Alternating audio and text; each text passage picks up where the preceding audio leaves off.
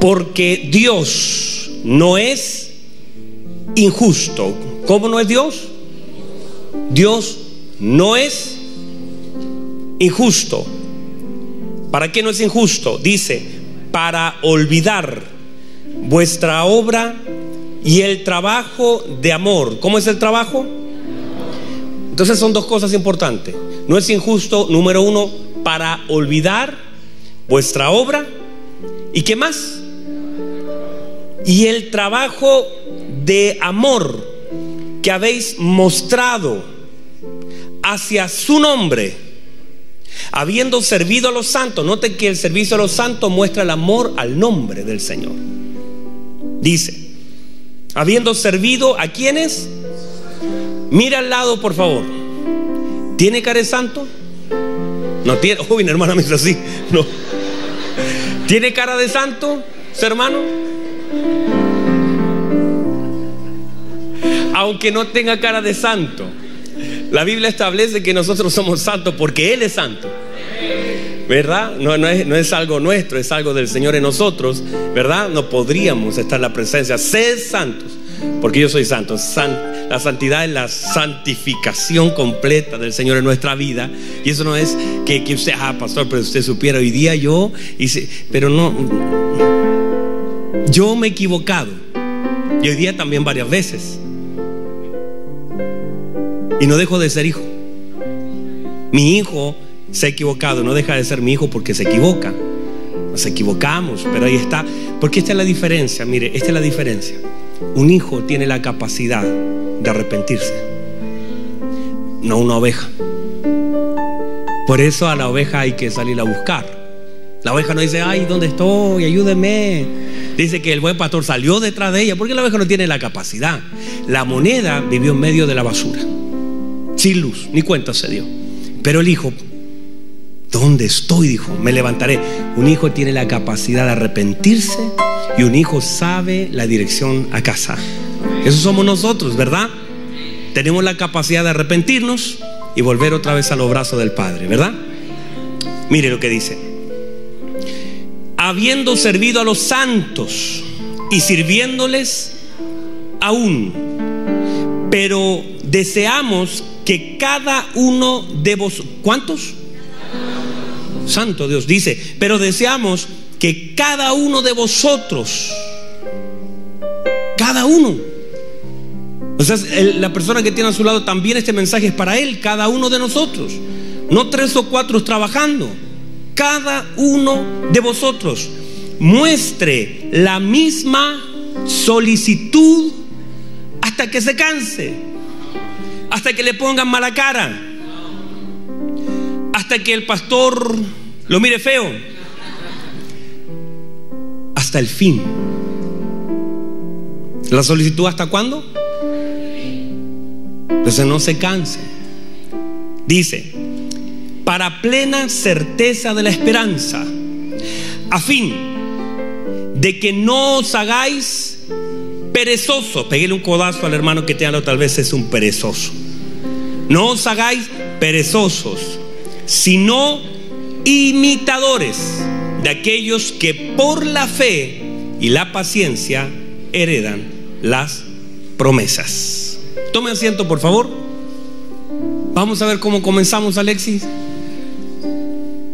Gracias, Alexis. Eres una bendición, mi hermano. Cuando tú no estás, hablo con el teclado solo, hermano. Ustedes son testigos que a veces me doy vuelta y no hay nadie. Dios tenga misericordia de la vida de Alexis. Bueno, recordemos por favor la importancia que tiene que entendamos que somos siervos del Señor, pero también somos hijos del Señor. Y que el hecho de ser hijos es algo que nos hicieron. De hecho, usted no hizo nada. No, no, no, no, tenía, no teníamos capacidad, lo dijimos, no vinimos a Cristo, a nosotros nos fueron a buscar. No teníamos forma de levantarnos, a nosotros nos levantaron, ¿verdad? Estábamos muertos en delitos y en pecados y nos dieron vida juntamente con Cristo. Ahora ya siendo hijos, nosotros debemos ser siervos. Mira lo que dice el libro de Romanos capítulo 1, versículo 1. Así comienza el libro amado de mi hermano Jorge. Dice, Pablo, siervo de Jesucristo. ¿Cómo? Pablo, siervo de Jesucristo, llamado a ser apóstol, apartado para el Evangelio de Dios. Así comienza. O sea, de hecho así comienza, así debería ser nuestra presentación. Abel, siervo de Jesucristo. Apóstol, no, pastor, apartado, llamado para el Evangelio. Entender eso es clave. Que su primer título es ser siervo. Y siervo es aquel que sirve, que entiende la mente de su Señor y hace aquello para lo cual fue creado. Entonces somos siervos de Jesucristo. El apóstol dice, soy llamado a ser apóstol y apartado para el Evangelio. Siervo, llamado y apartado. Entonces es importantísimo esto, tener claro quién soy, qué hago y lo que Dios hizo por mí. ¿Sabe usted quién es? ¿Sabe usted lo que tiene que hacer? ¿Sabe usted lo que el Señor hizo por usted? Porque son las tres cosas que contiene esta palabra.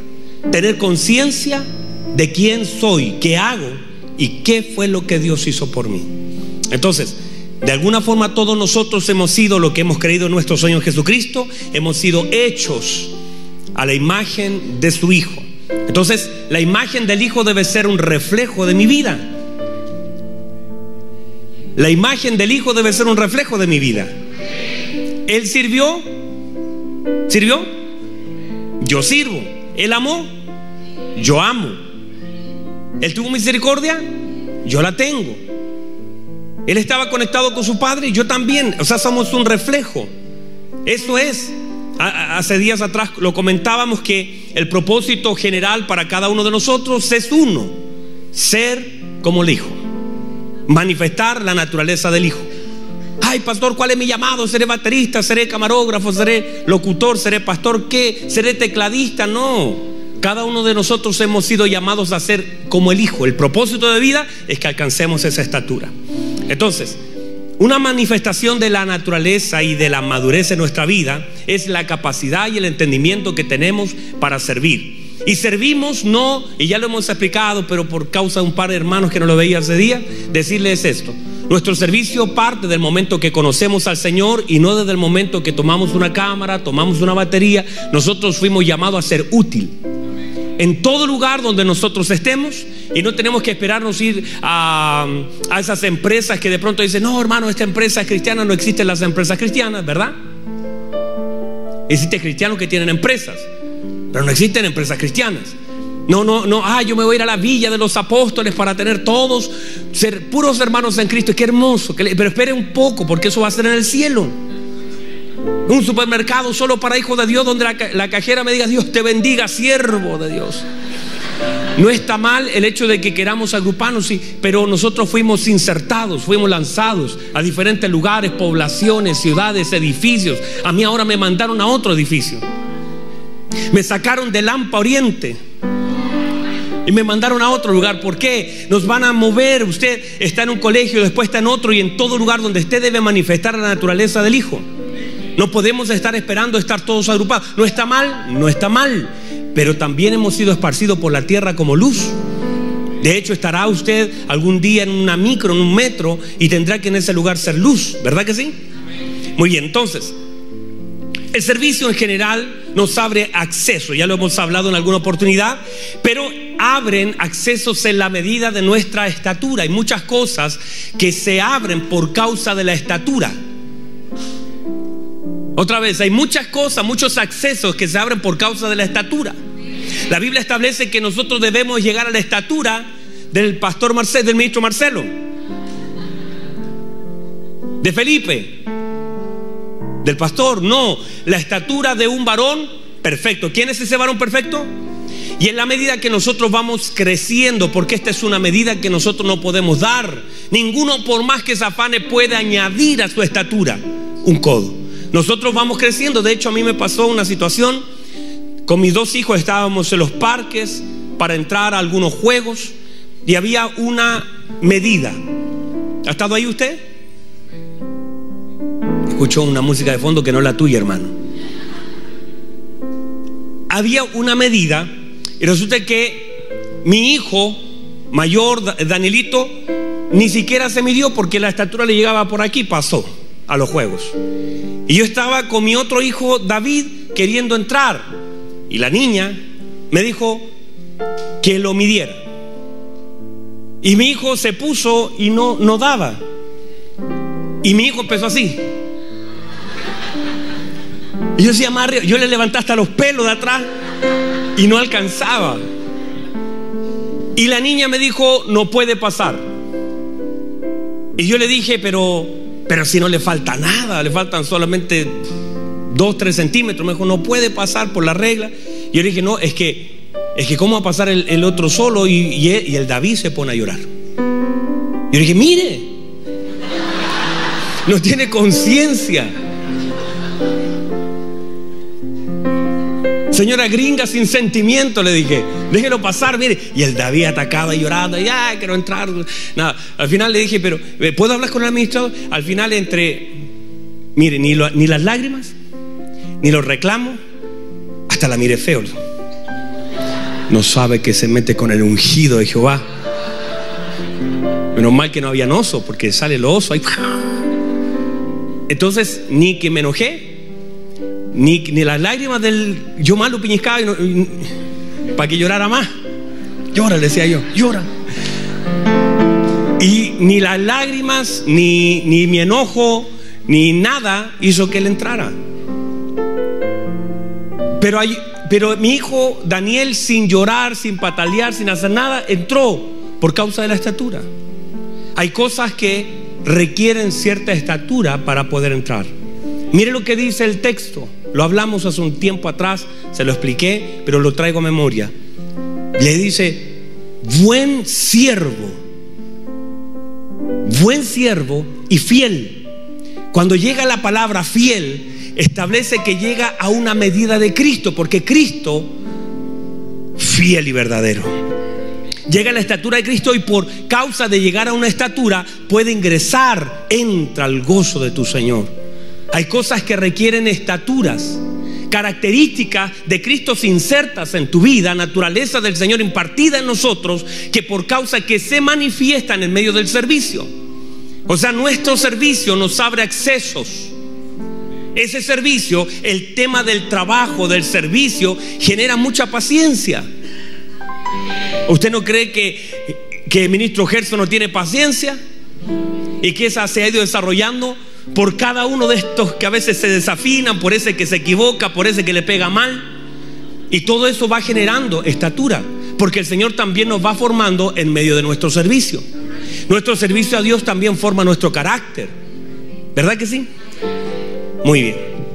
Entonces, nuestro servicio nos da ciertos accesos. Hablamos la semana pasada acerca de número uno, la consagración. ¿Se acuerdan la importancia de la consagración? ¿Se acuerdan? Bueno, que vinieron repocos del.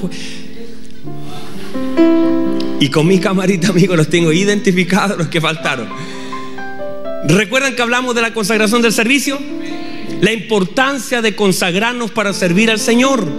Y hablamos de los vasos de honra que fueron robados desde Babilonia, ¿recuerdan? Y que Belsasar de pronto agarra el vaso de honra y dice a los príncipes, tomen nomás, no hay problema. Pero en medio de esa tomatera que tenía Belsasar en Babilonia, una mano del cielo sale y comienza a escribir en la muralla y vino juicio. Mire, uno puede decir, pero si son vasos, ¿qué, qué más da un poquito de vino en un vaso? Pero para el Señor esos vasos eran consagrados. Y todo lo que está consagrado para Dios y todo lo que está apartado para Dios. Por eso nosotros hacemos dedicación. Hay gente que podrá decir, bueno, ¿para qué voy a traer a mi hijo? ¿Para que oren por él? Es porque lo consagramos, lo dedicamos, le damos un uso. Ponemos sobre ellos una oración y cuando oramos por ellos los consagramos y los dedicamos al Señor. Y, y, y, Belsasar toma los vasos y el Señor trajo juicio. Fue tanto el juicio que esa noche murió y el reino se le dividió. Mire, un reino, un imperio. Ni los ejércitos más grandes habían podido derrotar el imperio babilónico, pero fue la deshonra a los vasos sagrados. ¿Cómo usted puede pensar que Dios usted no lo va a defender? Que usted es cualquier cosa. Usted no es cualquier cosa.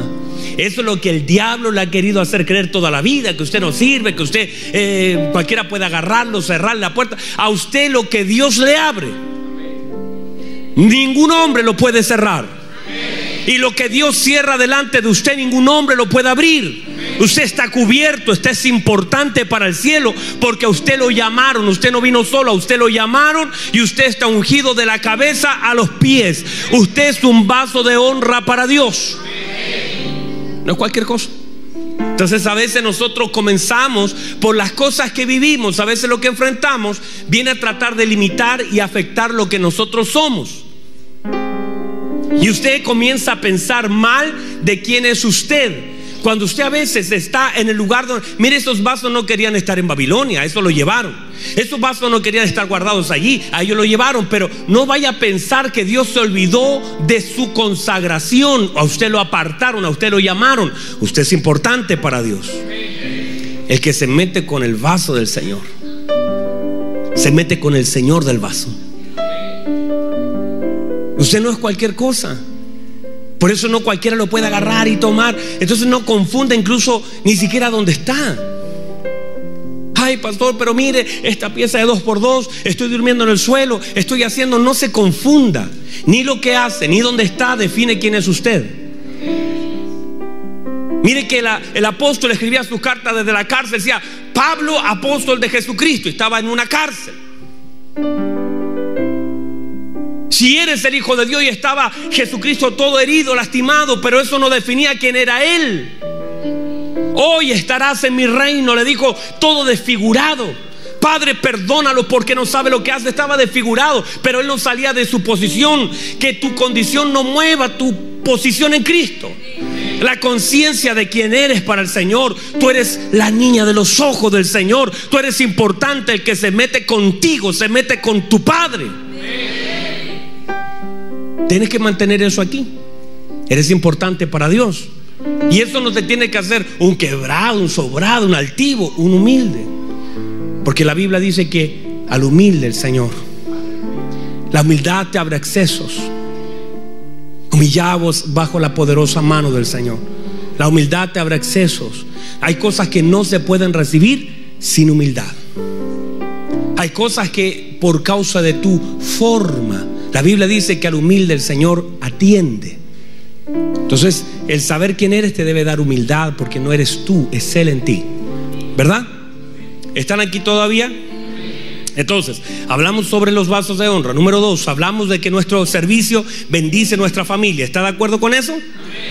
Nuestro servicio al Señor bendice nuestra familia.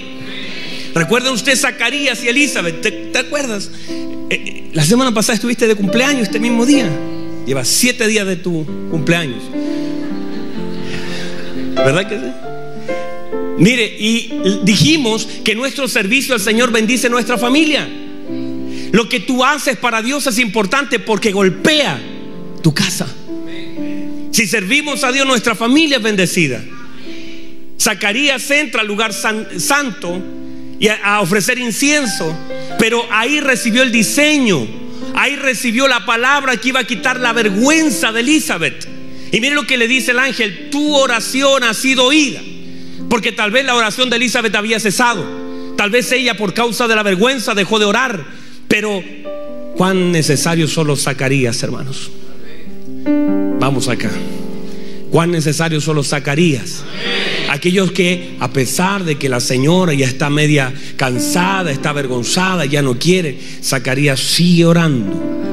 Zacarías sigue creyendo, Zacarías sigue confiando. Zacarías dice, esta señora soltó la oración, pero yo sigo creyendo que Dios me da un hijo. Padre, yo te pido un hijo. Padre, yo te pido un hijo. Y aunque y el ángel le dice, tu oración ha sido oída. Qué importante es que un Zacarías, un ministro, un hombre, un hombre, pegue un codazo a su esposo, esté en un lugar santo, en la presencia de Dios y tenga diseños que pueda traer a su casa. Y con esos diseños su servicio bendiga a su familia. Y saque la vergüenza. No que el hombre traiga vergüenza a la casa, sino que el hombre saque la vergüenza de la casa. Hay hombres que suman vergüenza, no que sacan vergüenza. Pero cuando un hombre está a pesar de lo que vive, lo que no tiene, dispuesto a seguir sirviendo, porque allí nosotros seremos probados. Seremos probados en aquellas cosas que nos faltan y aún faltando podemos seguir estando haciendo lo que debemos hacer. No importa si todavía no está todo completo, porque hay cosas que vienen a medir tu madurez y tus convicciones. Y eso se mide, si estuviera todo bien, si todo sería fácil para cualquiera, es fácil predicar con todas las cosas resueltas. Para cualquiera es fácil cantar. De hecho, usted ve la canción de Ana, ve la canción de Elisa, ve, ve las oraciones. Esa señora ya con un tema resuelto adoraban a Dios, pero el problema es cuando no lo tenían resuelto. Pero qué hermoso es que el Señor y el cielo escuche el sonido de un Pablo y de un Sila que estaban golpeados, que estaban en la cárcel de más al fondo, pero a medianoche en medio de su dolor estaban cantando delante del Señor y entonces su canción, su servicio a Dios hizo que la cárcel se sacudiera, que las cadenas se cayeran y que las puertas se abrieran. Eso hace tu servicio a Dios hace que las cadenas de muchos se caigan, que las puertas de otros se abran. Tu servicio bendice la vida de otros. Vamos, tu servicio bendice la vida de otros. Cuando tú sirves al Señor, Dios por ese servicio también actúa. El Señor bendice por medio de tu servicio. Por eso debemos servir al Señor con alegría, a pesar de lo que vivamos. No vaya a cerrar su boca por lo que vive. No va a dejar de servir. Ay, pastor, estoy en un proceso suelto. No suelte. No vaya a soltar. Las predicaciones más que yo más he vivido y he sentido el respaldo de Dios es cuando he sentido mi mayor debilidad y ahora entiendo al apóstol Pablo que dice, en medio de mi debilidad Él se hace fuerte, porque cuando soy débil entonces soy fuerte. Porque cuando tú no tienes fuerzas, opera la fuerza de aquel que te llamó en tu vida. Aquel cuando estás en medio de la mayor prueba de tu vida, sigues sirviendo al Señor porque en medio de su servicio está la respuesta para aquellas cosas que vives.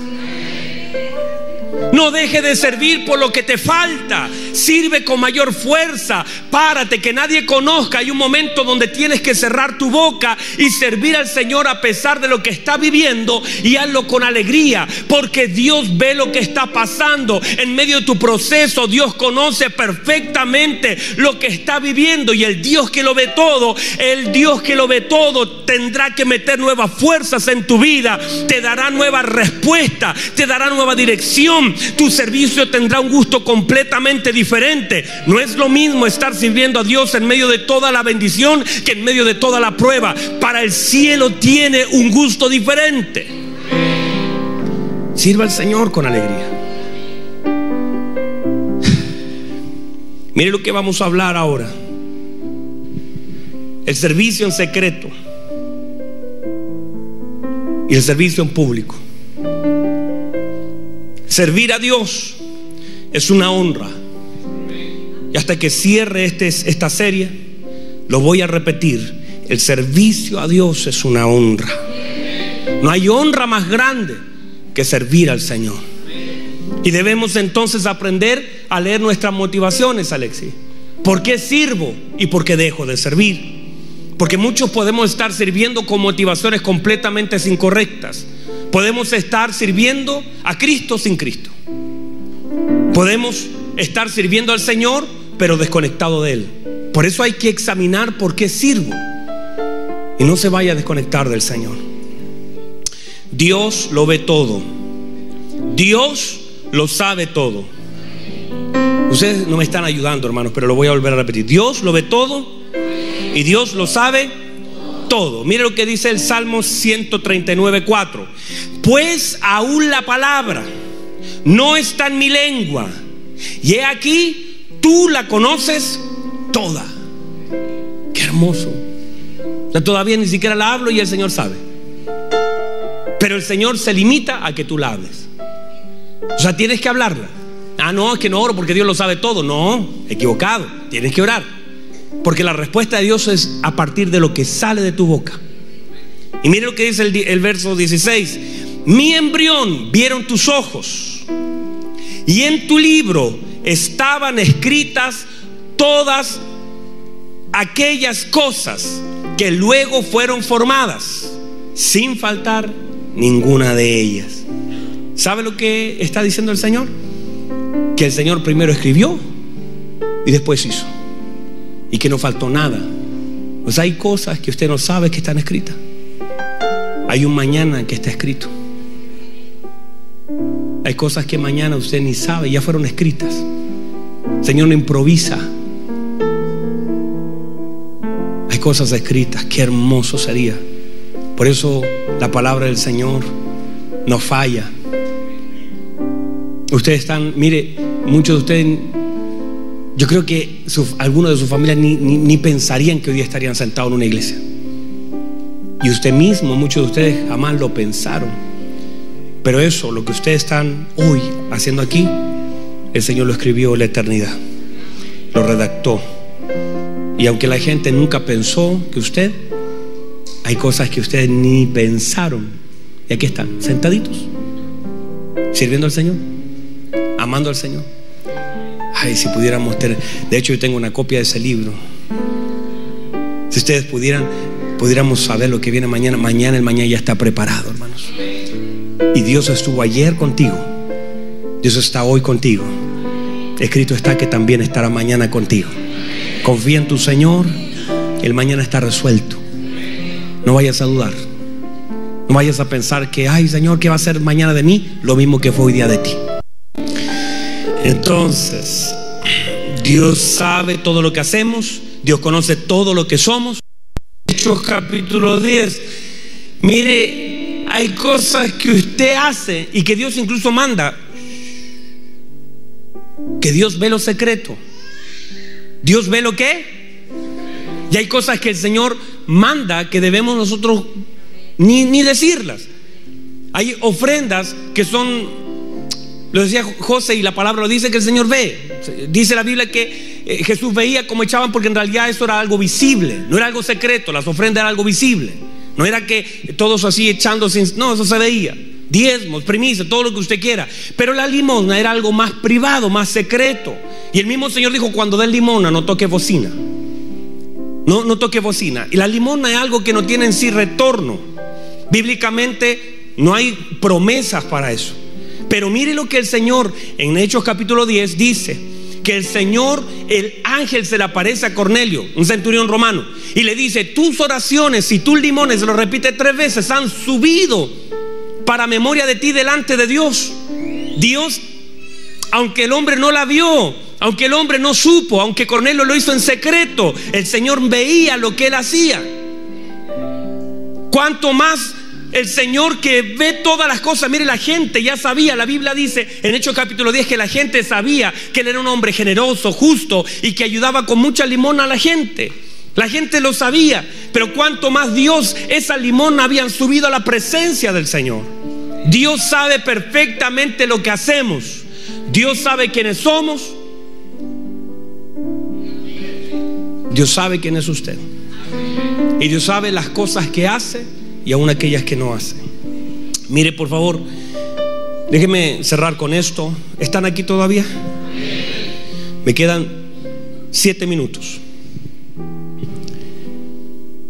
Hay un hombre en la escritura llamado Mardoqueo. ¿Cómo se llama?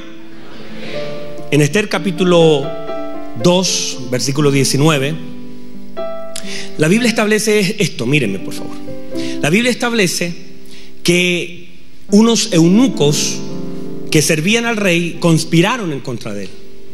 Entonces Mardoqueo, que se sentaba a la puerta del palacio del rey, observaba todas las cosas y da aviso. Y él salva la vida del rey. ¿Están hasta ahí? Y la Biblia dice, el último verso del capítulo 2 dice que entonces este hecho quedó escrito en las crónicas de los reyes. Porque en las crónicas de los reyes se escribía todo lo que le sucedían a los reyes, las cosas que ellos vivían, las cosas que, las la batallas, las, las cosas más importantes que daban escritas en sus crónicas. Una noche el rey no puede dormir. Una noche el rey está desvelado en su cama real, dice, algo pasa aquí. Y resulta que pide que le traigan sus crónicas para estudiar, para leer, para ver lo que había hecho, todo lo demás. Y cuando mira y dice, wow, hace un par de meses atrás yo fui salvado por un hombre. Y él pregunta, ¿qué hicieron con tal hombre? Y dijeron, no hicimos nada. Dijo, no, ¿cómo no hicimos nada? Hay que honrar al que me salvó la vida. ¿Qué hay que hacer? hay que honrar al que me salvó la vida y lo mandaron a pasear en su caballo real, le pusieron la corona real y lo paseó el peor enemigo. es hermoso ese libro. Amán que quería matarlo, estaba construyendo la horca, ¿verdad? Métale martillazo, 50 codos de altura, martillazo, martillazo, y al final murió la misma horca que estaba preparando. Y, y, dice que entonces honran, porque hay que honrar, pero ¿cuáles son las enseñanzas de eso? Número uno, pensemos en esto. El rey dice, hay que honrar al que me salvó la vida. Todos nosotros como hijos del Señor deberíamos tener unas crónicas escritas. ¿Qué sería eso? Dejar un registro de lo que el Señor hizo ayer. Porque tú tienes que honrar al que te salvó la vida. Tú tienes que honrar a aquel que hizo algo que tú ni cuenta te diste. Hay cosas que el Señor ha hecho por ti y por mí que nosotros ni las supimos. Pero si por esas cosas de Dios tú entiendes que el Señor te salvó la vida, tú tienes que honrarlo. Deja establecido en algún lugar. De hecho, yo siempre dije, ¿por qué esos hombres no recogieron esos pedazos de pan y se lo llevaron a casa como testimonio? El Señor dijo, recojan esos panes que la gente dejó, esos pedazos. ¿Cómo la gente hace eso? ¿Y cuántas veces nosotros hemos hecho lo mismo?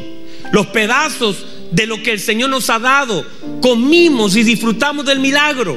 Y cuando nos saciamos, votamos lo que el Señor ha hecho por nosotros. ¿Cuántos de nosotros hemos recibido tanto de Dios, pero de todo lo que hemos recibido soltamos aquello que debiese quedar guardado como un testimonio? Llevarse ese pedazo de pan, te saciaste. Llévate ese pedazo como parte de un milagro a casa. Y cuando tus hijos te pregunten, tú vas a decir, el Señor me alimentó en el desierto. Cuando estaba todo cerrado, el Señor multiplicó, el Señor abrió, el Señor me dio hasta que me sacié. Recoger los pedazos de la vida es clave, dejar un testimonio. Que nuestros hijos, que triste terminan algunos libros de la escritura.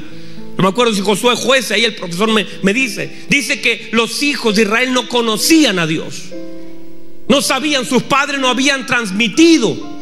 Por último, Gedeón algo tenía allí. Gedeón tenía dolor, pero decía, ¿dónde está el Dios que mis padres me han hablado? De alguna forma los padres de Gedeón, aún así con todo lo que vivían, estaban transfiriendo la historia estaban transfiriendo la gloria.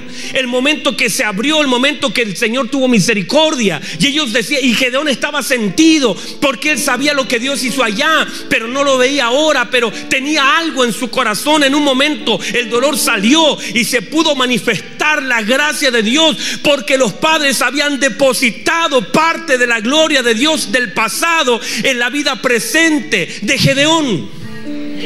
Y aunque ahora mismo para ti no sea una verdad presente, no puedes condicionar las verdades eternas de Dios. Dile a tus hijos que Dios provee. Dile a tus hijos que Dios sana. Aunque no sea una verdad presente ahora, es una verdad eterna y que no lo haya hecho hasta ahora no quiere decir que mañana no lo vayas a ver, no vayas a ver la provisión, la gracia. Síguele metiendo a tus hijos las historias más profundas. Dile que Dios es poderoso para liberar, para proveer, para sanar, que en algún momento, aunque ellos no lo vean en un momento, te aseguro que en su vida verán el favor, verán la gracia. Algo hay un depósito, en Gedeón había un depósito. El depósito era lo que el Señor hizo ayer. Sus padres habían metido ese depósito. Háblale a tu familia de lo que Dios hace. Aún así ahora las cosas no se vean como debiesen verse. Aunque ahora estés en una cueva, estés recogiendo en un lagar, no importa, síguele diciendo, Dios es bueno, Dios es capaz de abrir el mar, Dios es capaz de sacar de donde no hay, Dios es capaz de multiplicar, Dios es capaz. Dios, métele a tus hijos toda la gloria del Señor, que en algún momento esa gloria será manifiesta.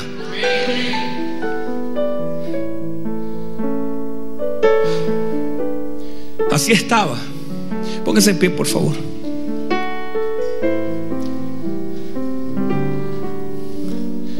Si usted puede recordar algo de lo que Dios ha hecho en su vida, esa noche donde usted no puede dormir, váyase a las crónicas. Recuerde que le salvó la vida y honre al que le salvó la vida. Honre a aquel que lo rescató.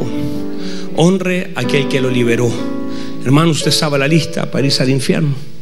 Usted estaba en la fila. Lo decía Jorgito hace días atrás, nosotros éramos Barrabás, estábamos en la fila, nosotros deberíamos ser crucificados, la, la cruz tenía nuestro tamaño. Nosotros deberíamos haber estado allí, pero el Señor tomó nuestro lugar. ¿Lo puedes recordar? Ay Señor, no puedo dormir, pastor. Recuerda lo que Dios ha hecho. Recuerda en alguna parte de la historia de tu vida la gracia del Señor y honra al que te salvó la vida. Honralo. dale el lugar que Él se merece. Ahora, cambiamos por el lado de Mardoqueo. Ahora ya no somos nosotros el rey, somos Mardoqueo. Mardoqueo hizo las cosas sin esperar nada. Mardoqueo sirvió al rey en secreto. Mardoqueo dio aviso a Esther en secreto. Mardoqueo dijo, aquí hay una cosa extraña, van a querer matar al rey, están atentando contra la imagen del rey, tenemos que hacer algo. Y Mardoqueo hizo algo por el rey, que en el tiempo el rey honró. Lo bueno de lo que hoy te quiero terminar diciendo es que no importa lo que usted haya hecho por el rey. El rey, su rey, tiene las crónicas y no las olvida. No importa lo que usted haya hecho, no importa cómo haya servido. La Biblia establece un principio. Dios no es injusto para olvidar la obra de vuestra mano. Y su rey sabe perfectamente. A veces la gente no ve. De hecho, normalmente encontramos con gente que dice, ah, yo serví tanto en la iglesia, hice tantas cosas, hice todo y ahora, claro, la gente a veces se olvida, la gente se le va, a mí se me va, darle gracias a tanta gente, pero tu Dios no se olvida. Y en algún momento, en algún momento serás llamado. En algún momento la Biblia dice, el que me sirviere, mi Padre le honrará. En algún momento se oirá que el Señor dice, voy a honrar al que me sirvió en secreto. Y todo lo que hiciste en secreto, el Señor dice, yo lo voy a recompensar en público, yo te voy a pasear. Yo pondré algo sobre tu cabeza, te daré autoridad. Hay cosas que son la manifestación de Dios en tu vida secreta. Y Dios es experto en honrar la vida de aquellos que le sirven, que le sirven de corazón con las motivaciones correctas, que no están esperando el aplauso de los hombres ni el reconocimiento de ellos, sino que lo hacen de todo su corazón. Mi hermano, reciba esta palabra, por favor. Sirva al Señor, sirva al Señor y no deje de servirlo. Sírvalo con el corazón correcto. Sírvalo por amor a los otros. Sírvalo por amor a Dios. Y en algún momento, de alguna forma, será evidente la honra de Dios sobre tu vida. Porque ahí está lo otro. Es que usted dice, no, es que Dios me ha dado. Es que cuando Dios decide honrar, mire, cuando Dios decide honrar, Dios decide honrar, es tan evidente la honra de Dios en alguien. No es que usted diga, no, yo, yo, Dios es tan bueno, Dios que es tan evidente. La honra de Dios no puede ser oculta por los hombres. Es que el Señor te llama como llamó a David en medio de sus hermanos y derrama el aceite y, y le abre bien los ojos a sus hermanos para que vean. La honra de Dios es algo que no es comparable. No es que tú la busques, no es que tú digas, yo quiero. No, no, es que Dios decide llamarte, te sube en su caballo real, te pasea delante del pueblo y hace que la gente vea. Porque no es algo, y no es, no es, Mardoqueo no lo buscó. Yo sé que usted también dice, muchos de ustedes, y está bien o está mal, que usted diga, yo lo hago, en secreto lo hago para el Señor, no hay problema, porque así se debe hacer. Pero cuando Dios decide honrar a alguien, hermanos, Cuando Dios decide honrar a alguien, se hace tan evidente el favor de Dios sobre esa persona. Se hace tan evidente la gracia de Dios sobre esa persona que no importa, aunque lo trates de ocultar, te tapes, de alguna forma el Señor te descubre. El Señor dice, yo quiero honrar a Abraham, usted ha creído en mí, yo engrandeceré tu nombre y serás llamado bendición. Y el que te bendiga, yo lo bendigo. El que te maldiga, yo lo maldigo. En tu simiente serán benditas todas las familias de la tierra. Es algo que el Señor dice, yo lo voy a hacer evidente porque Él es Dios. Levante sus manos al cielo, por favor. Levante sus manos al cielo. Sirva al Señor con todo su corazón. Jamás una empresa, jamás una organización podrá reconocer ni te dará mayor honra. Jamás, jamás vayas a comparar lo que hace el hombre con lo que Dios hace. No servimos a Dios por lo que Él nos pueda dar, lo servimos por lo que Él nos ha dado, pero usted no puede cerrar las promesas del Señor. Usted no puede limitar lo que Dios quiere hacer. Y cuando Dios decide honrar, la honra es evidente sobre tu vida. El favor, la gracia, la mano de Dios se hace tan visible. Dios es tan bueno. Y solo por bondad, solo hace, lo hace Él. Porque hay palabras. Y esto hizo Jesús para que la palabra se cumpla. Muchas cosas el Señor hizo para que se cumpliera lo escrito. Dios siga haciendo lo mismo. Te honrará para que su palabra sea cumplida sobre tu vida. Hay cosas que vas a vivir solo para que la palabra de Dios sea cumplida sobre tu vida. Levanta tus manos, Padre, quiero darte gracias. Tu palabra ha sido predicada. Levante sus manos, dale gloria.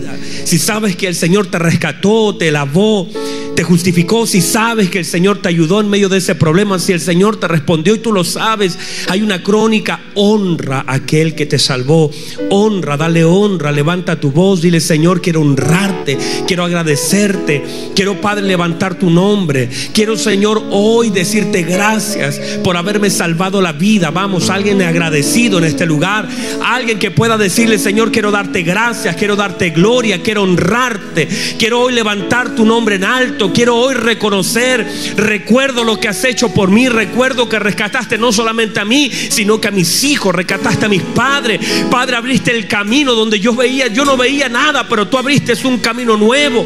Tú me ayudaste, tú me sacaste las lágrimas, tú me ayudaste, tú me pusiste paz. Cuando yo pensé que ya no podía, tú fuiste mi fuerza, tú fuiste mi esperanza, tú fuiste mi socorro.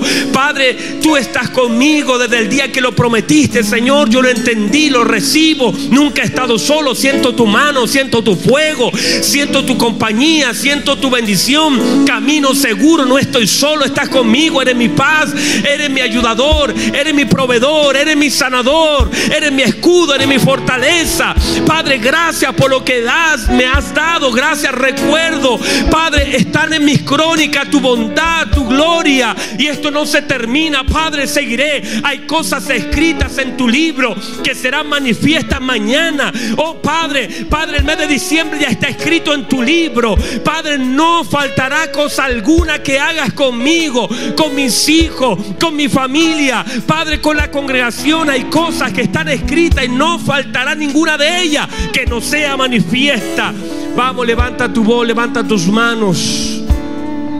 Dígale, Señor, quiero darte gracias, quiero darte gloria.